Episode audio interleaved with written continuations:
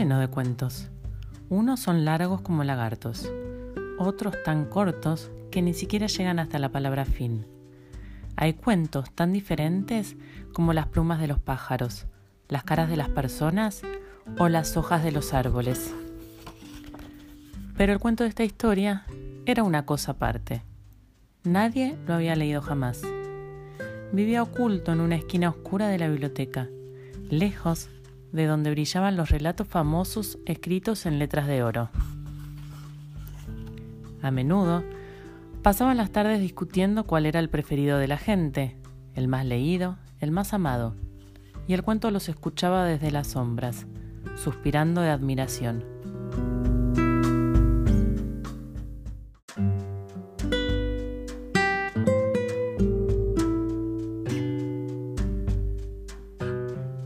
Los ojos de un lector se acercaban a la biblioteca, nuestro cuento temblaba como una página al viento y ocultaba su lomo, repitiendo, Soy un fantasma, nadie me ve, soy un fantasma, nadie me ve. Lo cierto es que la gente siempre pasaba de largo, como si de verdad él no existiera. Pero un día apareció una lectora diferente. Llegó a la gran biblioteca y comenzó a recorrer con sus dedos todas las portadas, una por una. El cuento fantasma la sintió acercarse y comprendió que esta vez no podría escapar. Al tocar su lomo, la niña sonrió. Lo sacó de la naquel y cuando se disponía a abrirlo, el cuento la detuvo. Alto ahí, soy un fantasma.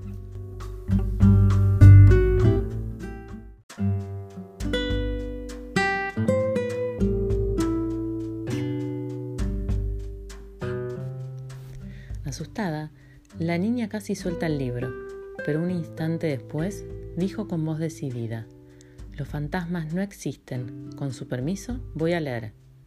No, por favor, suplicó el cuento, y temblando agregó, Tengo miedo de desaparecer. La niña dejó salir una risa vibrante, como una mariposa. ¿Quién te metió esa idea tonta en la cabeza?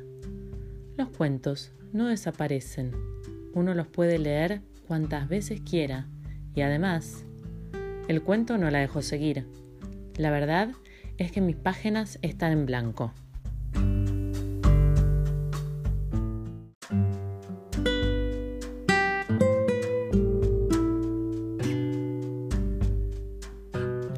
Ella posó sus dedos sobre la portada y comenzó a abrirla con cuidado.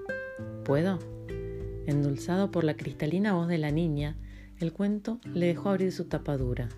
En efecto, en sus páginas no había ninguna palabra escrita con tinta, ni ilustraciones coloridas. El cuento fantasma creía que estaba vacío, pero no era así. Sus páginas rebosaban de pequeños piquetes como muchas ronchitas levantadas. Nunca te han leído, ¿verdad? dijo la niña. Él movió negativamente una de sus hojas. Tus páginas no están hechas para cualquiera. Tu historia maravillosa no se lee con los ojos. Y allí mismo, ante la sombra y la alegría del cuento, la niña comenzó a leer la mágica historia contenida en sus páginas escritas en braille, el lenguaje que se lee con la punta de los dedos.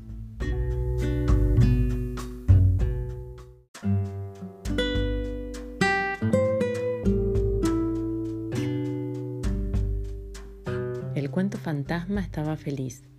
Recordó que no existe ningún cuento mejor que otro, solo son diferentes, como las plumas de los pájaros, las caras de las personas y las incontables hojas de los árboles.